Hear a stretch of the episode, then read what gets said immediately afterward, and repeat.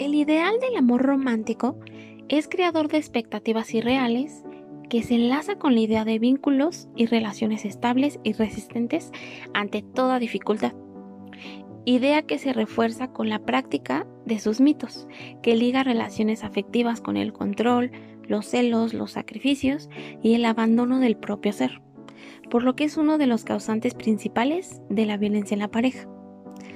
En la actualidad, y sobre todo en la cultura occidental, la idea del amor se ha difundido de diferentes maneras, generando que ahora enamorarse sea algo sencillo. Aunque eh, se reconocen muchas formas de amar, la cultura inculca rasgos específicos basados en prohibiciones, prejuicios y obligaciones sociales. Pero el amor realmente involucra comunicación, capacidad para resolver conflictos, empatía, respeto y por supuesto igualdad. Te invitamos a que escuches este nuevo episodio que hemos preparado para ti, en el cual te platicaremos acerca de los mitos del amor romántico, así como del rol de las mujeres en las relaciones de pareja. También te platicaremos acerca de los límites y la importancia que tiene el desapego en las relaciones amorosas. Quédate con nosotras en otro episodio de Feminismo para no feministas por Gema Joven.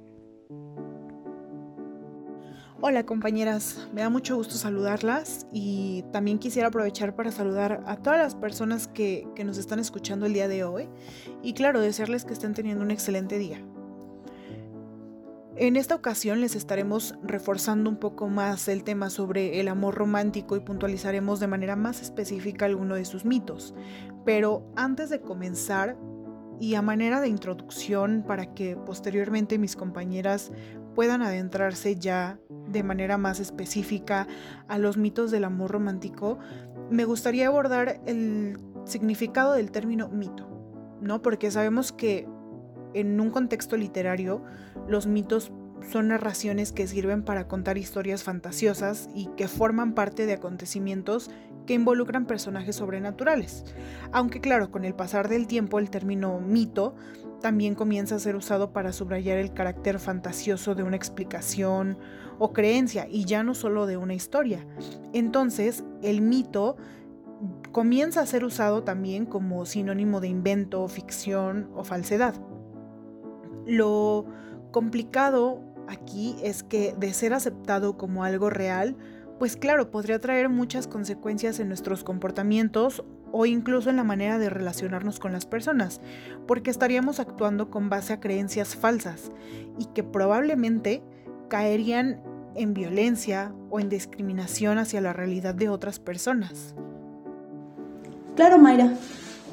Con esto que nos explicas creo que ya queda mucho más claro a lo que nos referimos cuando hablamos de un mito. En este sentido, quisiera enfocar ahora sí la conversación en los mitos del amor romántico.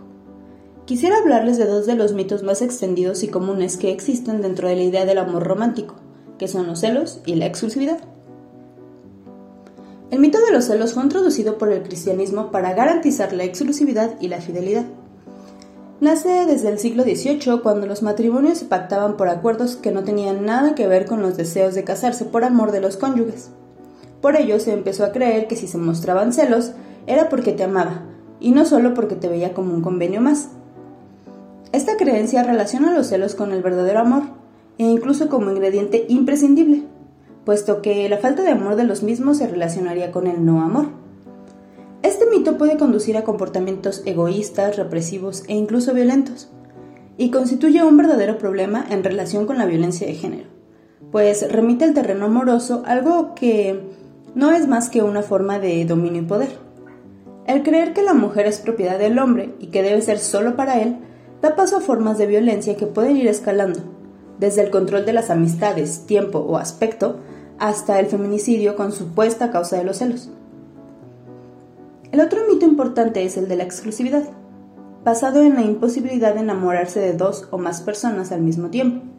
Sin embargo, durante la vida seguimos conociendo personas y podemos sentirnos atraídas por ellas e incluso enamorarnos, sin dejar de amar a nuestra pareja. Sin embargo, es importante mencionar que este mito afecta más a las mujeres que a los hombres, pues como sabemos, la infidelidad se castiga más duramente para las primeras y hasta se premian los segundos. Este mito puede traer sentimientos de culpabilidad, vergüenza o confusión si se llega a sentir atracción hacia alguien más. También puede hacer que las mujeres reduzcan su círculo de amistades por miedo a sentirse atraídas por alguien. Prax ya nos dio a conocer los mitos más relevantes, pero quisiera hablar del mito que todos conocemos llamado el de la media naranja. Este mito nació del mito amoroso de Aristófanes, que supone que los humanos fueron divididos en dos partes y que se vuelven a unir en un todo absoluto cuando encontramos a la llamada alma gemela, a nuestro compañero o compañero ideal.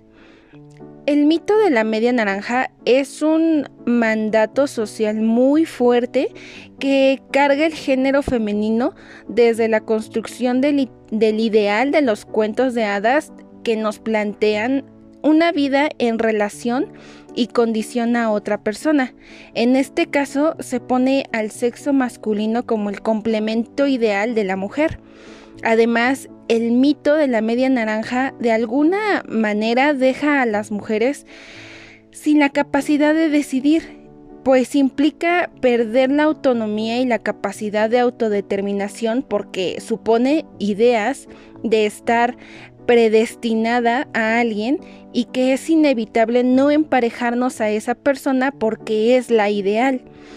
Este mito así pide que nosotras como mujeres cedamos la responsabilidad de nuestra felicidad a la pareja y también supone una condición de complemento, pues al reencontrarnos con esa media naranja, encontraremos lo que nos faltaba, haciendo pues de nuevo esa unidad, ese único elemento, como si nosotras, al momento de solamente ser nosotras y encontrar a nuestra media naranja, suponiera que estamos incompletas o nos faltara algo, o alguna capacidad.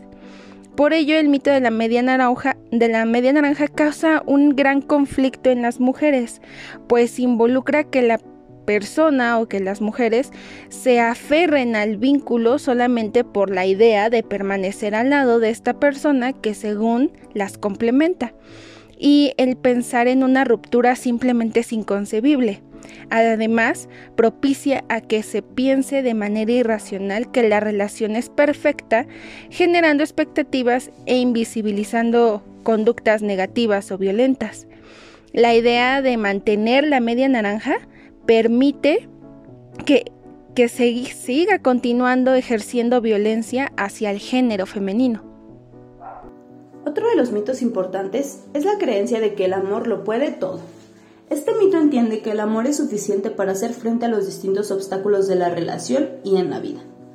Este mito suele ser usado como excusa para evitar modificar comportamientos o actitudes, negando los conflictos y dificultando su afrontamiento. También sustenta la base de que por amor puede realizarse cualquier cosa y que todo puede justificarse si se hace por amor. De esta manera, interiorizamos la creencia de que podemos cambiar al ser amado, incluso sin pensar en cómo esto nos afecta. También que le podemos conocer mejor que sí mismo. Además, la idea de que si es amor se debe aguantar y perdonar cualquier acto puede ocasionar en las personas sentimientos negativos y de no renuncias a la persona amada, ya que no es importante cómo sea el trato, sino la creencia todopoderosa del amor. Claro, compañeras, y es que sin duda todos estos discursos y creencias que rodean la idea del amor romántico indudablemente terminan siendo perjudiciales para nuestra salud mental porque nos mantienen en una constante confusión que perjudica desde la toma de decisiones, la autonomía, pero sobre todo nuestra autoestima.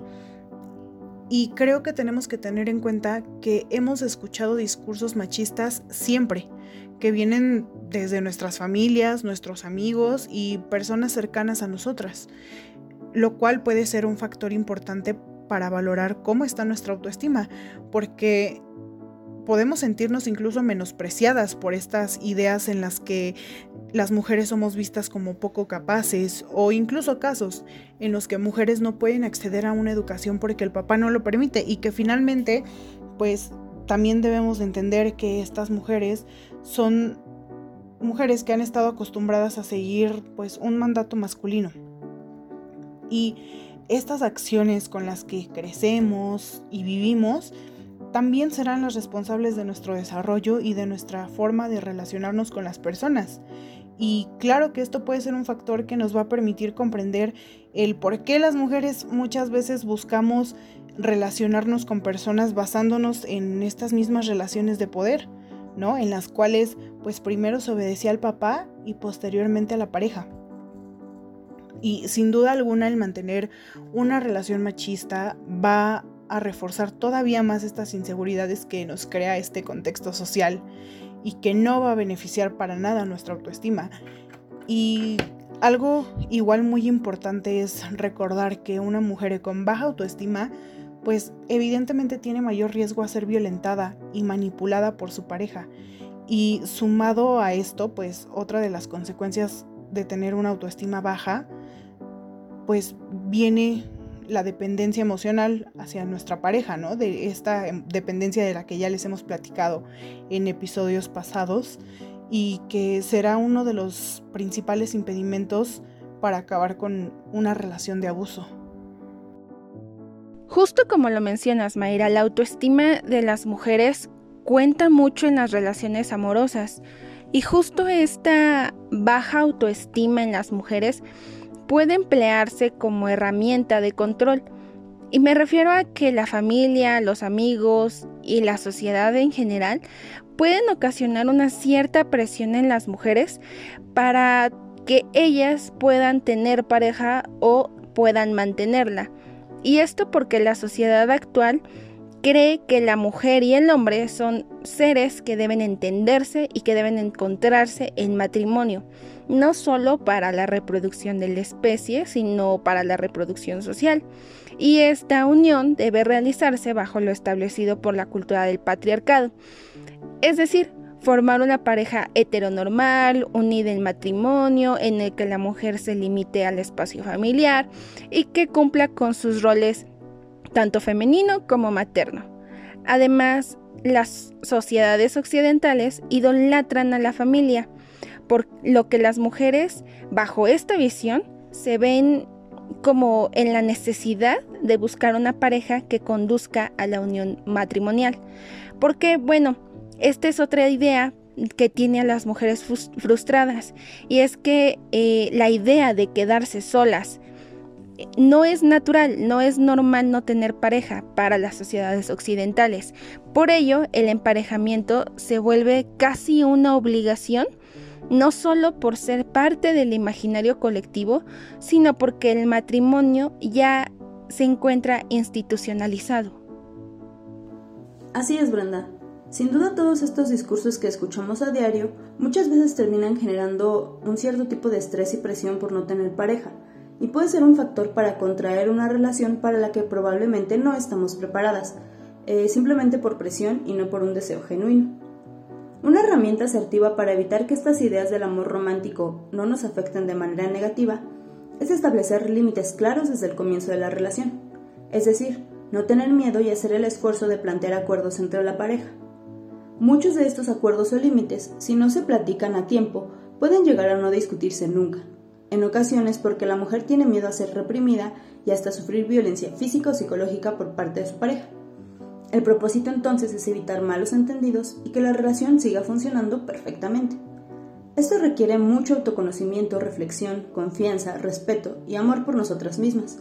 Puede parecer difícil, especialmente porque nos enseñan que puede ser grosero decir de manera clara qué es lo que no queremos. Sin embargo, es importante ejercitar nuestro derecho de comunicar nuestros límites, tanto para nuestro bienestar psíquico y mental como para tener relaciones de pareja sanas. Claro, Prax, es que justo como lo mencionas, estas acciones como lo es el marcar límites nos van a beneficiar en las futuras tomas de decisiones. Y claro, quisiera igual que tengamos muy clara la importancia de tomar decisiones de manera asertiva, porque esto nos va a poder ayudar posteriormente a la resolución de conflictos. Y es que la asertividad consiste en una manera de expresar nuestras ideas, pensamientos, deseos y sentimientos, definiendo nuestros propios derechos, pero a la vez respetando también a la otra persona. Un ejemplo muy claro de asertividad y que probablemente eh, lo identifiquemos en nuestra vida en pareja puede ser ese, ¿no? Eh, aunque sé que no lo haces con mala intención, me molesta que seas muy impuntual en nuestras citas. ¿Puedes cambiarlo? Es aquí cuando nos vamos a dar cuenta que existe una comunicación asertiva y cuando existe esta comunicación asertiva en la pareja, los dos miembros de la misma van a ser capaces de expresarse con total libertad y tomando conciencia de las necesidades del otro, pero sin olvidar las propias. Y esto nos va a llevar a tener una resolución de conflictos respetuosa y benéfica para ambas partes. Claro, compañeras, lo han expuesto muy bien y algo que me gustaría rescatar de lo que nos mencionaron es cómo afectan las formas en las que nos relacionamos con las personas y cómo determina el tipo de relaciones que tenemos. Por ello, yo quisiera hablar de la importancia del desapego emocional en las relaciones amorosas. Y quisiera puntualizar que el desapego no significa dejar de querer o querer menos Entendamos que el apego emocional implica generar un tipo de dependencia en las relaciones. El apego necesita y busca la aprobación excesiva de las otras personas ante las decisiones que tomamos. Por ello es tan importante generar prácticas de desapego, pues el apego se manifiesta en conductas perjudiciales como la posesión, la ira, la, manipulación e incluso violencia. El desapego emocional es una clave eficaz para alcanzar la, la felicidad personal y significa dejar de necesitar, dejar de depender y más que nada dejar de vivir con miedo. Aplicar el desapego en las relaciones nos permite ser más libres y tener menos preocupaciones y vivir menos aferrado en la búsqueda de lo que creemos necesitar. Además nos conduce la oportunidad de vivir con más honestidad con nosotras mismas, de crecer y avanzar en nuestros objetivos personales, pues si tenemos la práctica del desapego, no vamos a depender ni estamos al tanto de lo que el otro pueda opinar y que, sobre todo, como lo mencionó Mayra, nos va a permitir ser asertivos en nuestras acciones y pensamientos. Como bien ya lo puntualizan las compañeras, los mitos del amor romántico encasillan a la mujer en ciertos roles jerarquizados, basados en lo que deben y tienen que ser en la sociedad patriarcal.